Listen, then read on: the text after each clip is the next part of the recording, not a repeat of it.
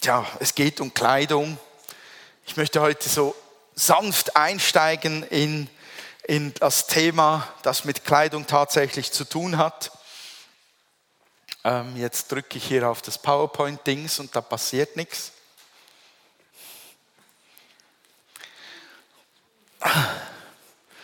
Okay, kannst du drücken? Danke. Da geht gar nichts. Sehr schön. Also ich bin immer noch in der Nachfolge. Du bist am Drücken, gell? weil da passiert nichts. Jetzt muss ich dir immer sagen, drücken. Drücken. Gut angezogen ist das Thema. Gut angezogen. Es geht um, wichtigsten, um die wichtigsten Kleiderteile bei uns Christen. Und ihr ahnt, wohin dass das geht letztlich. Das geht dann schon noch in die, in die Waffenrüstung Gottes. Aber ich starte mit dem Bibelvers, äh, der als nächstes kommt. Oh, war ich der Depp? Weil ich drücke immer noch und passiert nichts. Schön war ich nicht der Depp. Jetzt hat er Verbindung. Muss ich die Predigt ändern in connected sein oder was? Also, da passiert gar nichts. Liebe Freunde, kannst du das Fenster auftun? So, es bröselt sich dahin. Der Predigtext oder die Basis ist 1. Timotheus 6, 12. Kämpfe den guten Kampf des Glaubens. Paulus sagt das seinem geistlichen Ziehsohn, dem Timotheus. Ich möchte mal fragen, ist das wirklich ein Kampf? Das Glaubensleben? Doch schon. Ne? Weshalb? Weil es gegen die Natur dieser Welt geht. Schon, schon das, was wir heute Morgen gesungen haben, ist so voll ins Gegenteil gegenüber dem gerichtet, was, was, was die Natur dieser Welt ausmacht. Wasser wird Wein, Blinde sehen. Paul und ich haben es schon erlebt, wie ein taubstummes Mädchen unter Gebet widerspricht und wieder hört. Aber die Welt, die ist in ihrer Grundhaltung ganz anders ausgerichtet. Es ist ein Kampf auf dem Weg zu bleiben. Ja, wir können Himmel im Herzen haben, weil wir Jesus in uns haben. Auch die Gegenwart Gottes können wir in einer außergewöhnlichen Stärke spüren und erleben, aber das ist noch nicht der Himmel auf Erden. In dieser Welt leiden wir. Wir kämpfen um die Beziehung zu Gott. Obwohl wir ein prächtig durchgestyltes, wunderbares, schönes Land haben, da gibt es trotzdem Not und Gemeinheiten und Bösartigkeiten und sie treffen uns oder wir verüben sie sogar selbst. Hat diese Woche jemand eine Boshaftigkeit erlebt? Bin ich der Einzige? Wow, ihr habt ja ein schönes Leben. Wow. Niemand hat sonst eine Boshaftigkeit erlebt. Was sind wir für gesegnete Leute in der Schweiz? Danke, Jesus. Also, aber das Böse kennt ihr schon, oder? Sonst muss ich aufhören zu predigen, dann muss ich euch irgendwie anders durchschütteln. Wer hat schon mal Böses erlebt? Doch die meisten. Woher kommt? Woher kommt das Böse? Habt ihr eine Idee? Jetzt dürft ihr was sagen? Übel? Magenverstimmung? Ah, der, der Teufel, ja. Okay, der Teufel. Sonst noch eine Idee? Die, die anderen. Genau. Sonst noch eine Idee? Woher kommt denn das Böse? Oh, das klingt jetzt schon hoch, hoch theologisch. Das Ich in mir selbst. Der Egomane in mir, genau. Der sagt, ich will jetzt haben. Ich will jetzt sein. Auf die Seite, hier komme ich. Okay. Sonst noch eine Idee? Woher das Böse kommt? Gibt sehr viele Ideen. Die Welt sagt, es kommt immer von den anderen, immer vom Umfeld, von den Umständen. Der Mensch ist gut, nur er wird verbogen. Leute, das glauben wir nicht. Die Umstände tragen zu Dingen bei. Aber uns sagt die Bibel, wenn wir sie also im Gesamten überschauen, sagt sie uns in einem Zug, das Böse kommt vom Bösen und das Gute vom, kommt vom Guten. Und die Bibel kennt zwei Personen, die das personifizieren. Das Böse ist der Teufel und das Gute ist Gott selbst. Wer diese Wahrheit nicht kennt und nicht bewusst damit im Alltag umgeht, der hat ein Problem. Der ignoriert eine Kraft, die in unser Leben Einfluss nehmen will und die Autorität über uns gewinnen möchte. Wisst ihr, dass ihr in einem täglichen Kampf steht? Ist euch das bewusst, dass ihr einen Feind habt? Also ich meine nicht den Nachbarn, der die Büsche zu weit drüber wachsen lässt. Ist uns bewusst, dass in ganz vielen Alltagsstreitigkeiten, in Problemen oder in schlechten und belastenden Gedanken der Teufel am Werk ist und nicht der Ehemann oder die Ehefrau oder die, die Kinder, die gerade schlechte Laune haben oder das Geld, das gerade fehlt, was weiß ich. Es, es gibt einen Feind.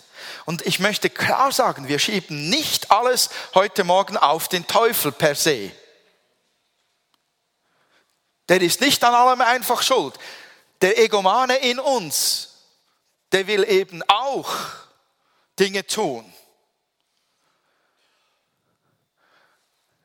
Er ist der Ursprung, aber er ist die Ausgangsbasis für das Böse und er ist unser Feind, der uns versucht, Gott madig zu machen, unseren Ehepartner madig zu machen, unsere Kinder madig zu machen, unsere Behörden, die Vorgesetzten, die Freunde, die Bekannten madig zu machen und unsere guten Vorsätze, die wir im Leben durchführen wollen mit unserem Herrn, wie wir leben wollen, unser Gebetsleben, unser Bibellesen und so weiter, das will er uns vermiesen, weil ein Titel, den er hat, ist Zerstörer.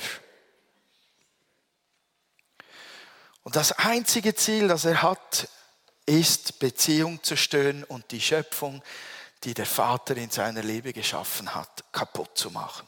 Mir liegt es an diesem Morgen wirklich jetzt nicht am Herz, ähm, nicht, nicht, ähm, mir ist es nicht wichtig, den Feind groß zu machen, ähm, aber uns bewusst zu machen, dass wir keinen Tag unterwegs sein sollten, ohne das Bewusstsein, dass er da ist und dass er gegen uns Attacken fährt. Lasst mich einen Sonntag in diesem Jahr mal ein wenig diesen Feind heranholen und, und ihn sichtbar machen. Paulus sagt im Epheser 6, jetzt Gott, cool. Epheserbrief Kapitel 6, Vers ähm, 10, 11. 12 ist das, glaube ich, 10 bis 12 Jahre. Werdet stark im Herrn und in der Macht seiner Stärke. Zieht die ganze Waffenrüstung Gottes an, damit ihr gegen die Listen des Teufels bestehen könnt. Denn unser Kampf ist nicht gegen Fleisch und Blut, sondern gegen die Gewalten, gegen die Mächte, gegen die Weltbeherrscher dieser Finsternis, gegen die geistigen Mächte der Bosheit in der Himmelswelt. Ich finde, das ist vermutlich schwierig zu verstehen in einer aufgeklärten Zeit wie heute, was hier steht. Ein Kampf gegen Mächte in der Himmelswelt. Es ist, ist ein Bereich, der den wir etwas anschauen können, wenn wir auch im Alten Testament den Daniel lesen, wenn wir in der Offenbarung lesen. Wir, wir wissen, es gibt da einen Bereich, der für uns nicht einfach einsichtig ist, aber der existiert. Und in diesem Bereich findet ein Kampf statt, eine Auseinandersetzung, wo wir zwar wissen, wer gewinnt, aber der findet dort statt und er hat Einfluss auf diese Welt. Wir sind viel zu sehr ausgerichtet ähm, auf, auf den Nachbarn oder den Kollegen, der mir Probleme macht, oder äh, auf Politiker und so weiter, die Dinge tun äh, und, und damit Dinge auslösen, die dieser Welt schaden. Und wir sehen dahinter nicht, dass es einen geistlichen Kampf gibt, der das mit auslöst. Ist schwierig, aber wir brauchen eine Offenbarung darüber, dass wir unseren Alltag mehr und mehr mit geistlichen Augen sehen und einer geistlichen Haltung in der tiefen Verbindung zum Heiligen Geist leben, weil da ein beständiger Kampf stattfindet in diesem geistlichen Raum um uns. So lasst uns mal anschauen, wie kommt der Feind daher. Gibt ein Bild, ähm, wie ein brüllender Löwe heißt es in 1. Petrus Kapitel 5, Vers 8. In diesem Brief sagt Petrus, der Apostel, seid besonnen und wachsam und jederzeit auf einen Angriff durch den Teufel euren Feind gefasst. Wie ein brüllender Löwe streift er umher und sucht nach einem Opfer, das er verschlingen kann. Ich finde das ein interessantes Bild. Ein brüllender Löwe. Der König der Tiere. Ähm, hat schon jemals von euch jemand einen Löwen brüllen hören? So vollgasmäßig? Wart ihr in der Nähe? Wie, wie war das? So, levelmäßig. Von 1 bis 10.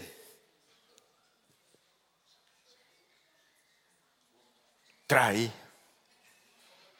Das war eine 10. Das ist mark, markerschütternd. Das, mir stellen es, stellt es die Nackenhaare auf. Das geht wirklich in die Knochen hinein, wenn der brüllt.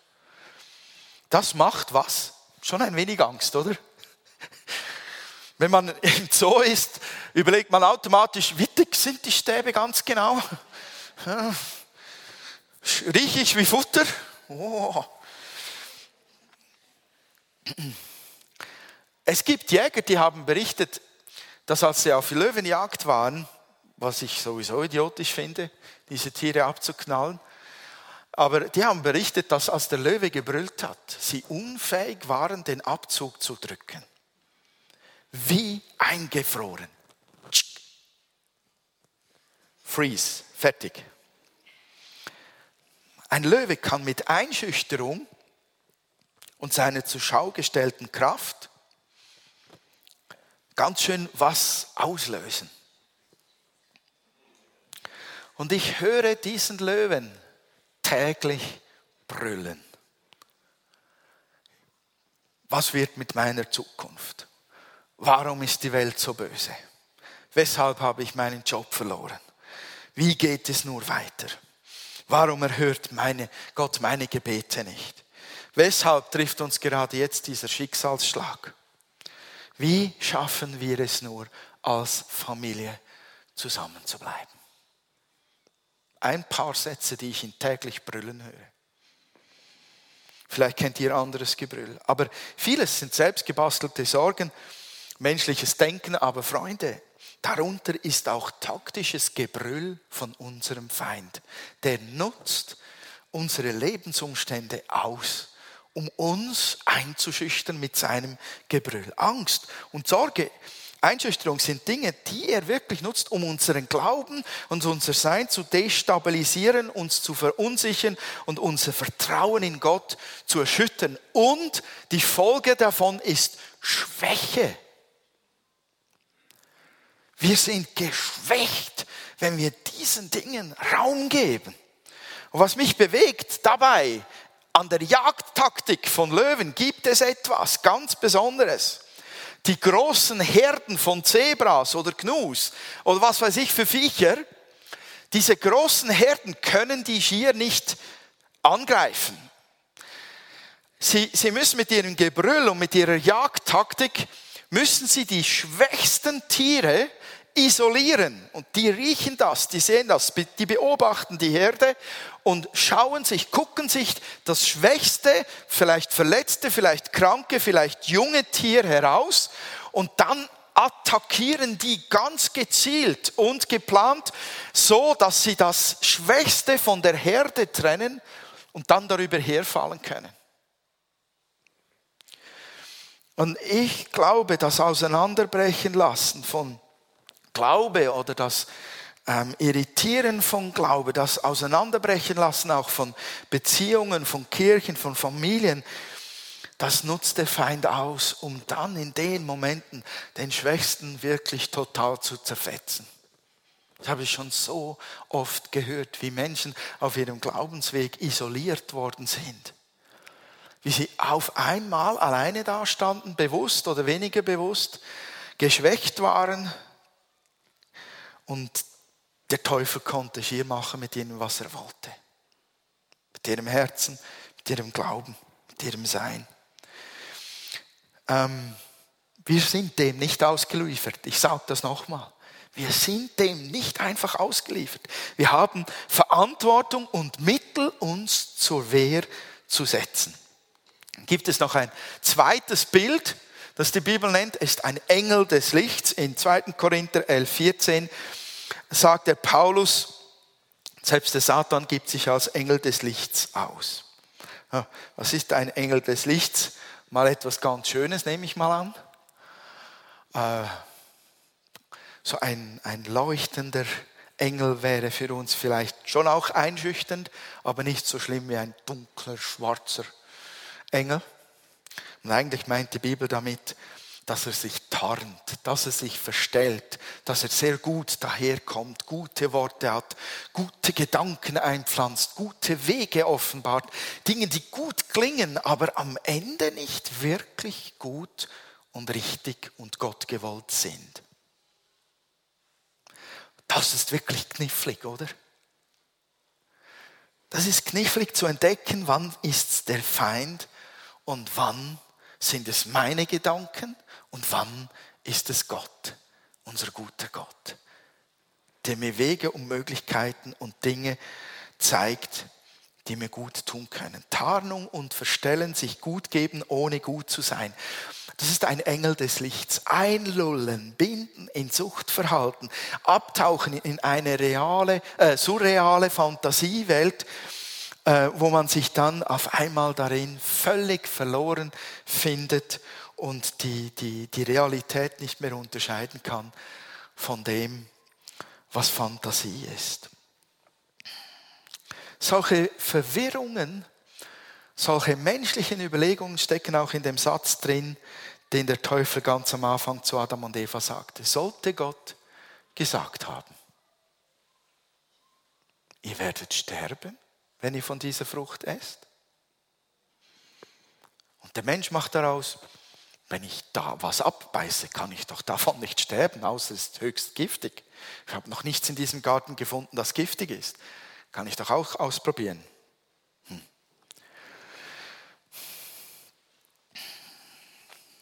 Es gibt solche Gedanken, die sind so logisch, die kommen aber nicht von Gott. Das ist ein Bild von Jesus in der Wüste. Jesus war, nachdem er erfüllt worden war, nach der Taufe im Jordan, wurde er erfüllt mit dem Heiligen Geist. Und er ging in die Wüste, 40 Tage, 40 Nächte lang war er unterwegs, aß nicht. Und was geschieht da? Der Teufel kommt und sagt, was? Mach doch aus diesen Steinen Brot. Doch wirklich ein legitimer Gedanke, wenn du 40 Tage Hunger hast. Oder? Das ist ein logischer Gedanke und du bist ja Gottes Sohn. Sprich, der Stein wird Brot und du hast zu essen. Aber das war nicht das, was in dem Moment sein sollte. Das war nicht Teil des Planes Gottes. Aber versteht ihr, wie der Feind funktioniert? Er macht aus logischen Dingen und aus Bedürfnissen, macht er etwas, was in uns hineinkommt und uns einnimmt. Du bist ja so hungrig. Iss doch was. Oder du hast genug gelitten. Zieh dich zurück. Erhol dich einfach mal. Nimm mal Distanz zur ganzen Gemeinde.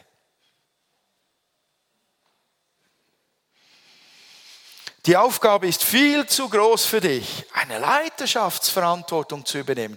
Du hast keine Erfahrung. Du weißt nicht, wie deine Zukunft wird. Vielleicht gründest du eine Familie. Logische Worte, liebe Freunde. Logische Worte, ein Engel des Lichts, der gute Dinge sagt, die tatsächlich Hand und Fuß haben, aber nicht dem Willen Gottes entsprechen. Deine Verletzungen, deine Enttäuschungen sind zu schwer, lass es sein, da gibt es nicht mehr. Hm.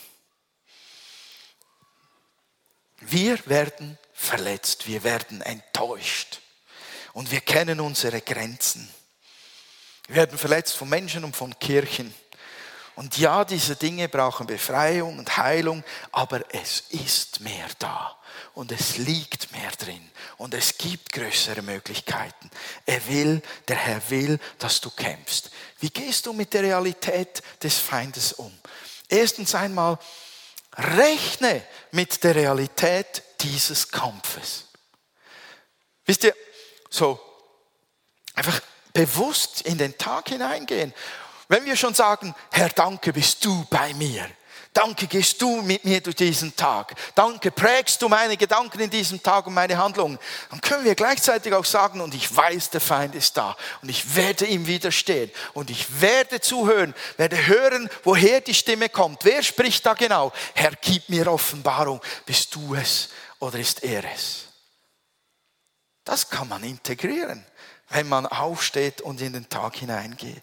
Rechne mit der Realität, des Feindes, der, sich, der dich versucht einzuschüchtern, zu schwächen, zu belügen oder zu verwirren. Auch in unserer aufgeklärten Zeit ist das noch so. Fürchte dich nicht, ist das zweite. Jesus hat für dich gesiegt. Ich kenne eine Form, wo der Feind regelmäßig uns Menschen, die wir Jesus nachfolgen wollen, kaputt machen will. Eine Form, das ist auch ein Teil seines Namens. Er heißt nämlich Verkläger oder Ankläger. Und, und diese Form betrifft uns ganz persönlich.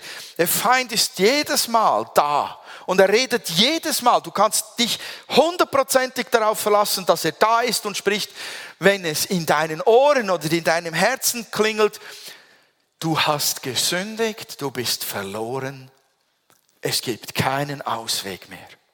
Dir kann nicht vergeben werden. Das ist der Feind.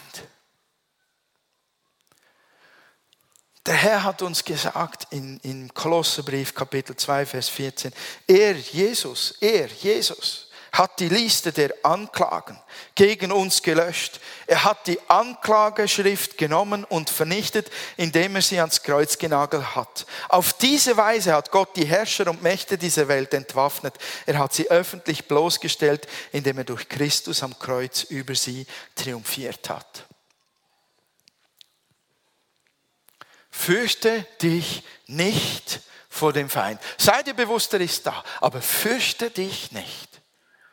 Ihr kennt das Wort. Der in uns ist, ist größer, der in der Welt ist. Der dritte Punkt ist, gib dem Teufel keinen Raum. In Epheserbrief, Kapitel 4, Vers 17 steht dieses Wort, gebt dem Teufel keinen Raum. Und dieses Wort ist in einem Kontext, in einem Zusammenhang, wo der Paulus darüber redet, dass man Zorn und Neid und Missgunst und all diese Dinge sein lassen soll weil sie in direktem Zusammenhang mit dem Teufel stehen. Er ist die Quelle dieser Dinge. Deshalb gebt ihm keinen Raum, überwindet den Zorn, überwindet die Unversöhnlichkeit, den Hochmut und Stolz, bringt das Zeugs sofort zum Herrn und sagt ihm, so geht's mir. Das ist in mir los, so fühle ich, so denke ich. Herr, ich bring's dir und ich weiß, es ist nicht von dir, es ist vom Teufel und ich will ihm keinen Raum geben. Ich lasse los, ich möchte Vergebung aussprechen und so weiter. So geben wir dem Feind keinen Raum. Jakobusbrief Kapitel 4, Vers 7 heißt es, deshalb ordnet euch dem Willen Gottes unter, widersteht dem Teufel und er wird euch verlassen. Das ist ein Schreibfehler dort, aber gesagt habe ich es richtig. Das ist ein interessantes Phänomen. Wenn der Teufel dich anbrüllt und du brüllst zurück, verzieht er sich. Was tut er, wenn du dich nicht wehrst? Baut sich ein Nest, eine Höhle, ruft seine Kollegen und sagt, Leute, hier haben wir gut Wohlsein. Lasst uns hier Raum haben und es genießen. Widersteht, indem ihr dem Teufel keinen Raum gebt, sondern euch Gott unterordnet. So, und jetzt kommt der Schluss der eigentlich der Anfang ist. In Paulus, bei Paulus heißt es in Epheser 6, seid ihr noch da? Könnt ihr noch? Noch fünf Minuten? Okay, ich gebe mir Mühe. Jetzt kommt eigentlich der Einstieg in diese ganze Waffenrüstungsgeschichte. In Epheser 6, ich lese nochmal, 10 und 11, werdet, 10 bis 12. Werdet stark im Herrn und in der Macht seiner Stärke. Zieht die ganze Waffenrüstung Gottes an, damit ihr gegen die Listen des Teufels bestehen könnt. Denn unser Kampf ist nicht gegen Fleisch und Blut, sondern gegen die Gewalten, gegen die Mächte, gegen die Weltbeherrscher dieser Finsternis, gegen die geistigen Mächte der Bosheit in der Himmelswelt. Was sagt Paulus hier? Was macht uns stark? Was macht dich stark? Laut diesem Wort. Jetzt müssen wir überlegen. Die Macht seiner Stärke. Wie stark ist unser Gott? Wie mächtig ist er? Das habt ihr alle im Kids-Treff in der Sonntagsschule 20 Jahre lang beantwortet und sagt der René, come on. Wir sind nicht in der Sonntagsschule. Leute, ich möchte, dass euer Brain worked dass euer Hirn arbeitet. Unser Herr kennt keine Grenzen. Werdet stark im Herrn und in der Macht seiner Stärke. Wir müssen ein Übergewicht an Kraft und Power ansammeln. Die, die Sport treiben, gehen dazu ins Studio, pumpen Eisen, essen hochwertiges Eiweiß. Geistlich gesehen heißt es, Hala, kenne deinen Herrn. Verbinde dich mit ihm. Geh tiefer in sein Wort. Lass seinen Geist Raum in deinem Herzen. Bete. Sei in der Gemeinschaft mit anderen Christen dabei. Das macht dich stark. Lerne deinen Herrn kennen. Schau ihm in die Augen. Schau ihm in das Herz. Der Feind hat Autorität, Leute der hat Macht, aber nicht über alles und überall. Doch unsere Aufgabe ist, uns auszurüsten, selbst auszurüsten, damit wir ihm widerstehen und den Sieg erringen können. Das können wir nicht mit Händen in den Schoß legen und denken, es kommt schon gut. Werdet stark im Herrn. Okay, das ist der Einstieg für die nächsten Predigten. Unsere Verbindung zu Jesus, unser ihn kennen, seine Gedanken, sein Charakter, seine Kraft, seine Gnade und Liebe, das zu kennen, da einzutauchen und sich jeden Tag darin zu stärken, das ist unser allererstes Mittel um den Feind zu erkennen, zu entlarven, zu widerstehen und zu bekämpfen. Wir sind weder hilflos, noch kraftlos, noch waffenlos, noch ausgeliefert. Aber wir müssen diesen Kampf aufnehmen.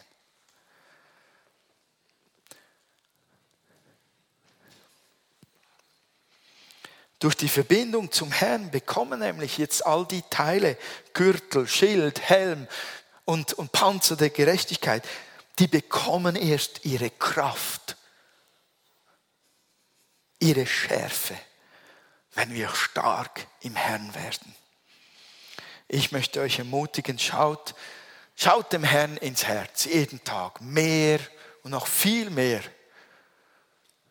Aber seid euch bewusst, es gibt einen Feind der euch attackiert. Ich wünsche euch von ganzem Herzen eine gesegnete Woche, eine gute Kampfeswoche, glorreiche Siege in Jesu Namen. Und wir fahren dann weiter mit dieser Waffenrüstung Gottes. Amen.